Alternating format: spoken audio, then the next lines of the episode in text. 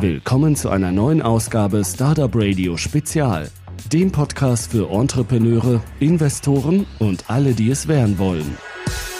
Hallo zusammen, heute bin ich beim Social Impact Lab. Hier findet eine Veranstaltung statt. Und ich habe hier den Uwe mit mir sitzen, der aus Hamburg kommt. Ja, Moinsen, da hört man den Hamburger schon. und der aus dem weiten Hamburg hier nochmal nach Frankfurt gekommen ist, der unter anderem Gründer von, kann man so sagen, Gründer von Premium Cola ist. Stell dich aber bitte kurz vor, vielleicht selbst. Ja, ich bin nicht nur der Gründer, sondern bis heute auch der zentrale Moderator von Premium Cola oder von dem Premium Getränke Kollektiv müsste man es eigentlich nennen. Und da hört man raus, dass ich also jetzt nicht irgendwie ein normaler ähm, Geschäftsführer sein will, sondern irgendwas anderes, weicheres. Und der Hintergrund davon ist, dass mir die Gleichwertigkeit von Menschen wichtig ist. Der Filmabend hier hat ja auch den Titel Augenhöhe, so heißt der Film. Da möchte ich eben nicht über andere Menschen bestimmen, nur weil mir irgendwas gehört, sondern ich möchte alle Entscheidungen mit allen Betroffenen gemeinsam treffen. Zu meiner Vorgeschichte. Ich habe jetzt also keine Erfahrung als geprügelter Paketfahrer oder sowas, dass ich jetzt irgendwie Leidtragender gewesen wäre von keiner Augenhöhe. Ich hatte immer ganz gute Chefs, aber ich habe sehr, sehr viele unterschiedliche Jobs schon gemacht. Also von lange auf dem Bau als Barkeeper, Skateboard gefahren für Geld, Billard gespielt für Geld, Studiengänge mitentwickelt, Qualitätssicherung geschrieben, ohne Ahnung zu haben. Alles Mögliche und das hat, glaube ich, dazu geführt, dass es mir oft ganz gut gelingt, mit verschiedensten Leuten doch auf einen gemeinsamen Weg zu kommen. Dann stell doch bitte kurz Premium Cola vor. Okay, also von außen nach innen geguckt sozusagen ist es erstmal ein Getränkehersteller, der seit 14 Jahren existiert und der in 200 Städte liefert, in Deutschland, Schweiz und Österreich. Dieses Jahr so ungefähr 1,4 Millionen Flaschen bewegen wird. Also im Branchenvergleich sind wir Zwerge, aber es hat durchaus eine Geschichte und eine Reichweite und ist ein funktionierendes Unternehmen, könnte man sagen. Mit der kleinen Besonderheit allerdings, dass wir keinerlei Angestellte haben. Also es gibt niemand in diesem Riesenhaufen an Leuten, denen nicht irgendwas zu sagen hätte. Und wir haben auch keine Verträge mit den Beteiligten. Das heißt, es gibt keinerlei Grundlage, wegen denen jemand jetzt irgendwas tun muss. Und dennoch arbeiten wir seit 14 Jahren schon und liefern und produzieren und rechnen ab und tun Dinge. Und man kann die Flaschen auch in die Hand nehmen und austrinken. Also es ist ein reales Unternehmen. Aber es macht eben doch fast alles anders als normale Wirtschaft. Wie entstand diese Idee? Also wie seid ihr darauf gekommen? Das war im Prinzip Zufall. Also ich war Fan von einer anderen Cola-Marke, die hieß Afri damals. Und die haben äh, vor 16 Jahren war das, das Rezept geändert, ohne was auf die Flasche zu schreiben. Und das hat sich für mich wie eben nicht Augenhöhe angefühlt, dass ich als Konsument also nicht mal informiert werde, wenn die da mein Getränk ändern. Und das hat mich einfach so aufgeregt, dass ich da zwei Jahre lang mit denen protestiert habe und geredet habe und verhandelt habe und letztlich dann durch Zufall das Rezept in die Finger bekommen. Das ist in der Getränkewelt gar nicht so schwer. Und dann einfach angefangen, so ein paar Flaschen zu machen, die, dass wir sie wieder trinken konnten. Und dann stand ich eben vor dem Problem, dass ich Entscheidungen treffen musste. Also was kostet das, wer liefert das, wie und so. Und das wollte ich eben nicht tun über andere hinweg. Und mir war auch klar, als Gründer habe ich eigentlich auch gar keine Ahnung von der Branche und von der, von der Materie und von BWL und von Rechnungswesen und so, also überhaupt kein Schimmer. Also habe ich alle eingeladen, die damit nach und nach dann zu tun hatten und habe so lange mit denen allen geredet, bis wir einig waren. Und das mache ich bis heute so. Wie bist du eigentlich an das Rezept gekommen? In der Getränkewelt ist es ganz oft so, dass du einen Markeninverkehrbringer hast, heißt das. Also das war Afrikola in dem Fall. Dann hast du einen Abfüller, der also die Flaschen fertig macht sozusagen als Dienstleister und du hast einen Rezept- oder Grundstoffhersteller. Und wir konnten also damals einfach vorbei an Afri sozusagen zum Abfüller gehen, der das vorher schon gemacht hatte und konnten über dem Weg auch den gleichen Sirup kaufen und konnten einfach loslegen. Also das war erstaunlich einfach in der Getränkewelt. Es ist sowieso sehr einfach, ein Getränk zu gründen. Deswegen tun das auch viele. Und die letzte Zahl, die ich dazu weiß, ist aus Berlin von 2012. Da gab es nur in Berlin 140 Getränkegründungen und Ende 2013 gab es davon noch drei. Das heißt, Getränk gründen ist leicht, überleben ist nicht so leicht. Jetzt hast du dieses Rezept, genau. Du hattest ja auch diesen Abfüller. Das heißt, diese Komponenten hattest du. Zum einen hätte ich da die Frage, da fehlt ja noch das Marketing eigentlich. Eigentlich, wenn man jetzt ein Startup jetzt typisch irgendwie gründet, würde man sagen, man macht jetzt ein Big Brand, ja, Marketing schützt das, lässt das schützen, sucht sich den Einzelhandel, wo man dann seine Cola verkauft, weil man dann ganz, ganz viel Geld verdient dann natürlich damit. Aber ihr seid ja anders dran gegangen. Genau. Und das hat ja auch, glaube ich, irgendwann mal gelesen, irgendwie acht Jahre, glaube ich, klar, gedauert, bis du überhaupt so einen Break-Even-Point erreicht hast. Ja, so kann man, so kann man das sehen. Also es hat tatsächlich achteinhalb Jahre gedauert, bis ich von dem Projekt leben konnte und siebeneinhalb, bis ich überhaupt einen Anteil pro Flasche bekommen konnte. Das heißt, die erste Zeit habe ich äh, umsonst gearbeitet, könnte man sagen, oder man könnte es einfach eine Aufbauphase nennen. Und ich habe das aber nicht hauptberuflich gemacht, weil ich muss ja von irgendwas leben, sondern ich habe äh, das nebenberuflich aufgebaut. Stadt für Stadt, Schritt für Schritt. Und auch ohne Marketing, weil ich der Meinung bin, dass typisches Marketing oder typische Werbung eigentlich Belästigung auf Kosten der Kunden ist. Weil du gehst über die Straße, da leuchtet dir ein Leuchtkasten was entgegen, der LKW ist mit Werbung beklebt, du sitzt in einer Bar, da ist irgendwie ein Sonnenschirm und alles ist irgendwie voll mit Werbung und die bezahlst du natürlich auch, weil die Hersteller das in ihre Preise einkalkulieren. Und das wollte ich nicht machen und stattdessen haben wir es eben so gemacht, dass wir auf die Verbreitung der Idee und auf die Endkunden gesetzt haben. Wir haben also im Prinzip gewartet, bis es irgendwo Endkunden gab aus anderen Städten, also Leipzig, Magdeburg, Köln waren so die ersten nach Hamburg, wo ich halt wohne, die dann gefragt haben, sag mal, wo gibt's denn das Produkt hier? Und dann habe ich geantwortet, naja, gibt's halt noch nicht. Aber du kannst dich drum kümmern, wenn du möchtest. Und kannst also deine Lieblingsläden ansprechen die du dafür passend findest. Also ich habe die Kontrolle abgegeben, wo das verkauft wird, an die Kunden und habe natürlich aber zugleich den Leuten auch einen Anteil gegeben, wenn es denn dazu sich was bewegt hat. Und dadurch haben wir keine Profi-Vertriebler und haben auch kein Marketing und keine Werbung bis heute, sondern wir haben letztlich überzeugte Endkunden, die zu ihren Lieblingsläden hingehen. Und das tun die, sage ich mal, mit begrenzter Zuverlässigkeit, das ist bis heute so, aber sie tun es aus Überzeugung und sie bekommen dann auch Anteile dafür. Und das ist dann ein Weg, wie es auch gehen kann, aber da braucht man ein bisschen Geduld. Und ich glaube andererseits, dass diese, dieser Geduld, dieser lange Zeitraum ganz hilfreich war, um ganz in Ruhe über viele Fragen zu diskutieren, die normalerweise schnell entschieden werden müssen zu Anfang. Was kostet das? Wer transportiert das? Was ist rechtlich zu beachten? Und so weiter. Und bis hin zu Logistikfragen, wie macht man das eigentlich so, dass das für die Fahrer angenehm ist? Weil einen Termin schicken und einen Auftrag schicken, das kann jeder, aber sich um den Fahrer noch kümmern, das ist dann das, was ich eigentlich extra machen will. Und dafür hast du halt nur die Zeit, wenn du eben keinen Kredit aufnimmst und Druck hast und jetzt Vollzeit ins Risiko als Unternehmer gehst, sondern bewusst das verlangsamst. Und das machen wir auch bis heute, dass wir zum Beispiel die Wachstumsgeschwindigkeit bremsen bei 10 Prozent pro Jahr. Schneller wollen wir nicht wachsen. Und dass wir auch irgendwo so eine maximale Größe haben werden, wo wir dann nicht mehr weiter wachsen wollen. Und das sind ja auch Sachen, die normalerweise Unternehmer nicht so im Zettel, auf dem Zettel haben. Aber ich finde, wir müssen zurückkommen, da zitiere ich Nico Pech, das ist ein Prof aus Oldenburg, zu, wir müssen zurückkommen zu Unternehmensgrößen und Formen, die noch sozialverträglich zu handeln sind. Und alles, was zu groß ist, ist zu groß. Was bedeutet für dich sozial oder wie du beschreibst du eine soziale Arbeitsumgebung? Also ich spreche gerne von dem Begriff der angewandten Nachhaltigkeit. Das sind dann mindestens drei Bereiche. Das ist einmal die ökologische Seite, dass man da bewusst die eigenen Emissionen begrenzt. Wir haben zum Beispiel festgelegt, dass wir nicht weiter liefern wollen als die drei deutschsprachigen Länder auf Basis einer Ökobilanz. Dann haben wir ziemlich viel optimiert, haben Etiketten weggelassen und Komponenten äh, geändert und machen nur Glas Mehrweg und all so Zeug. Dann gibt's die finanzielle Seite, wo wir zum Beispiel Einheitslöhne haben für alle Beteiligten, die wir direkt bezahlen gleich. Letzte Erhöhung, also gerade von dieser Woche wurde erhöht auf 18 Euro die Stunde, rückwirkend am 1. Ersten.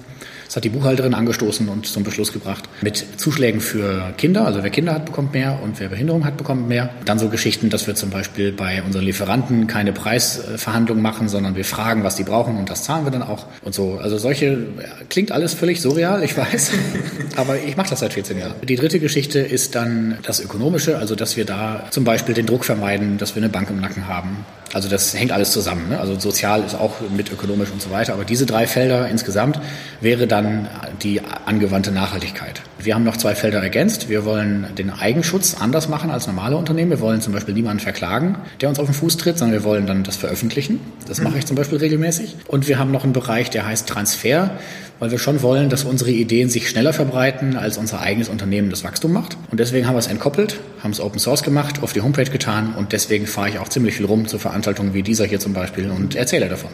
Habt ihr Mitarbeiter? Jein. Mitarbeiter im Sinne von weisungsgebunden, abhängig beschäftigt bei einem einzigen Arbeitgeber haben wir nicht. Das findet bei uns auch fast niemand erstrebenswert. Das finde ich ganz interessant eigentlich, weil ich persönlich sehe das für mich absolut. Ich will gar nicht von einem einzigen Arbeitgeber abhängig sein und von dem auch noch Anweisungen ausführen müssen. Und ich selber will auch gar nicht der Anweisungsgeber sein, deswegen habe ich auch keine Angestellten.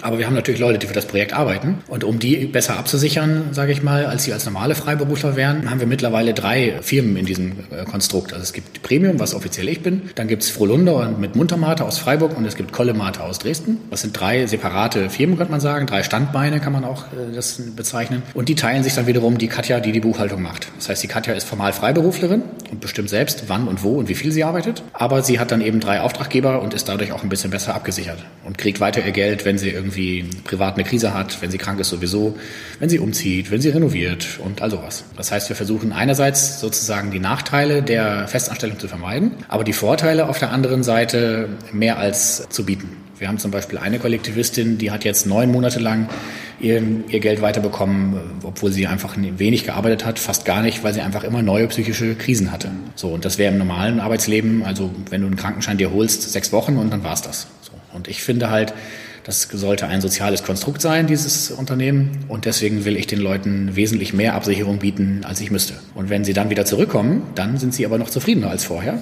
Und das zieht sich eigentlich so durch das ganze Projekt, dass wir versuchen, uns mehr um Leute zu kümmern und mehr, sage ich mal, zu organisieren und zu, zu ja, sozialer zu machen, als wir es eigentlich müssten. Beim Spediteur zum Beispiel mit ihm besprechen, wann er fahren möchte und nicht den Termin einfach schicken. Und im Ergebnis zufriedene, überzeugte Leute als äh, Kooperationspartner zu haben. Interessanter Ansatz.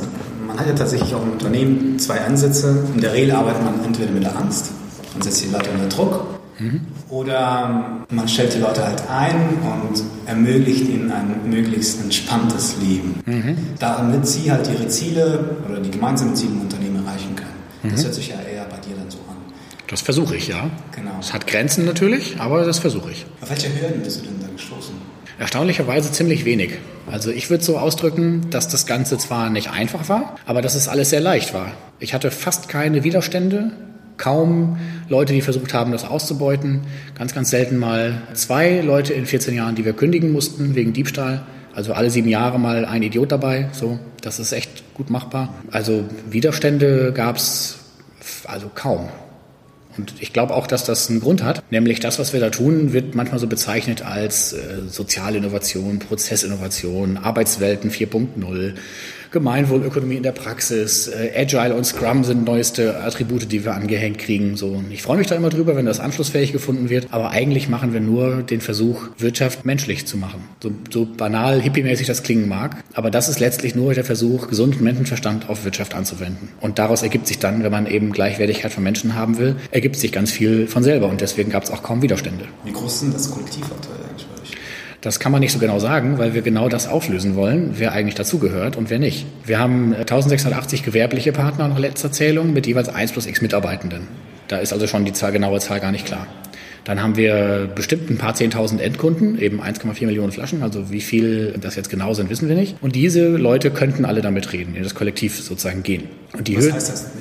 Genau, das, die Hürden sind sehr gering. Du musst also eine Flasche mal getrunken haben, deinen realen Namen sagen, weil wir da wirklich alles teilen, Zahlen, Strategie, alles und einen vorhandenen Kollektivisten mal persönlich gesehen haben. Das ist alles. Dann kannst du einen Zugang bekommen in, zu einem Online-Board. Also das erste Jahr haben wir jeden Sonntagabend im Pudelclub so Plenar gemacht, wie man es halt kennt. Dann waren es andere Städte dazugekommen, dann mussten wir es online machen mit einer Mailingliste und jetzt seit Anfang des Jahres ist es ein Board, ein Standard-Online-Board. Und da kannst du dann äh, jedes Thema selbst einwerfen, kannst dich zu jedem Thema äußern und kannst auch jeden Vorschlag, der da kommt, mit einem Veto blockieren. Also du hättest jetzt zum Beispiel diese Woche die Lohnerhöhung für alle blockieren können, wenn du der Meinung wärst, das wäre nicht in Ordnung. Und wir haben zugleich auch besprochen, wie viel jetzt genau die Erhöhung ist. Der ein Kollektivist, der hat halt zwei Kinder und der hat dann diskutiert und wir haben die Düsseldorfer Tabelle angezogen als ein Beispiel. Und er meinte letztlich, naja, warum so kompliziert?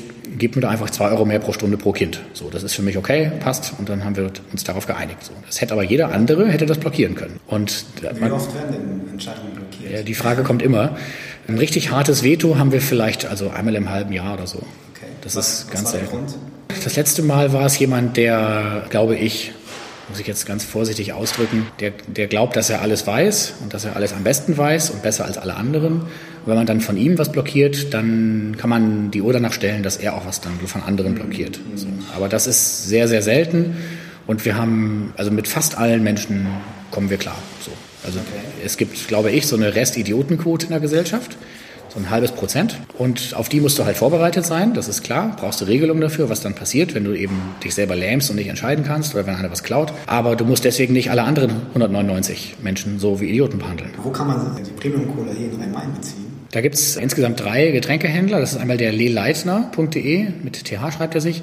Dann gibt es die Gabi Gräf, die hat, glaube ich, gar keine Homepage. Und dann gibt es den Ostpark Getränke. Und die sind alle auch schon länger dabei und beliefern dann Gastronomien. Da fällt mir die Rote Bar zum Beispiel ein. Äh, das ist ein ganz angenehmer Laden, finde ich, mit den Betreibern. Das Moloko fällt mir ein. Also ich kenne auch nicht alle Läden, aber so, dann gibt's, es gibt ein paar und es gibt auf der Homepage eine Landkarte. Wenn man da ganz links unten drauf geht, dann kann man da ähm, raufgucken sozusagen. Äh, da wird man dann nicht finden irgendwelche Handelsketten, weil die in der Regel Eintrittsgeld verlangen was wir nicht einsehen. Es versteckte Finanzierungen laufen da. Und es sind auch nicht so viele Läden, weil eben die besagten Hobby-Außendienstler das auch nicht so extrem zuverlässig machen, sage ich mal. Aber insgesamt steht es stabil, wächst regelmäßig und da gibt es auch keinen Grund, irgendwie Druck zu machen. Wenn jetzt so ein Hobby-Vertriebler, mhm. äh, Sprecher heißen die bei uns. Sprecher, genau. Mhm. Mal irgendwie coole Lokale hat und die wollen auch auf jeden Fall mitmachen, äh, was kriegt er dann bei euch?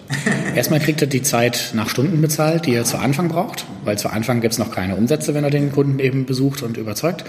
Und sobald der Kunde dabei ist, kriegt er regelmäßig vier Cent von jeder Flasche, die sich in dem Laden dann bewegt. Und das Liefern macht der Händler. Das heißt, der Sprecher muss nur noch alle paar Wochen mal, also wir glauben so alle drei Monate könnte ein guter Zeitrahmen sein, mal kurz checken, ob es den Laden noch gibt. Kurzes Gespräch per Telefon oder auch persönlich, je nachdem, was dem Laden auch lieber ist. Wie läuft's bei euch? Habt ihr irgendwie was zu erzählen, was uns betrifft? Von uns gibt's übrigens die und die Neuigkeit. So ein bisschen den Kontakt halten. Das ist alles. Versicherung bewerben, Ganz genau. Super so die Frage, was machst du aktuell?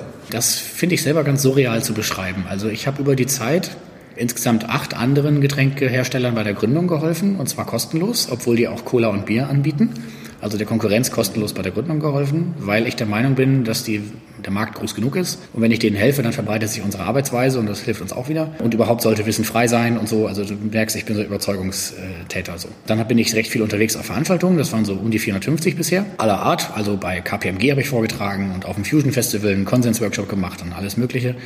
Und darüber ist es mir anscheinend gelungen, so einen gewissen Ruf aufzubauen bei einigen paar Leuten. So, das ist dann durchgedrungen bis zur Deutschen Bahn. Da bin ich jetzt die letzte, das letzte Dreivierteljahr in einem Projekt, das heißt Arbeitswelten 4.0. Und da wollen wir gemeinsam mit den bahninternen Führungskräften äh, über Personalstrategie der nächsten Jahre reden und wie man Führung eigentlich weicher machen kann und all sowas. Und das finde ich dann schon sehr surreal, weil man sieht mich jetzt nicht, aber ich bin so Kapuzenpulli-Typ. Also äh, ich bin jetzt kein Unternehmensberater, so vom Gefühl her. Ne? So, und es gibt aber jetzt doch sehr konkrete Gespräche, dass ich das auch dann beraten soll, also diese Projekte da. Und im nächsten Jahr dann eben als Unternehmensberater da unterwegs bin. Oder also ich mag das Wort nicht. Ne?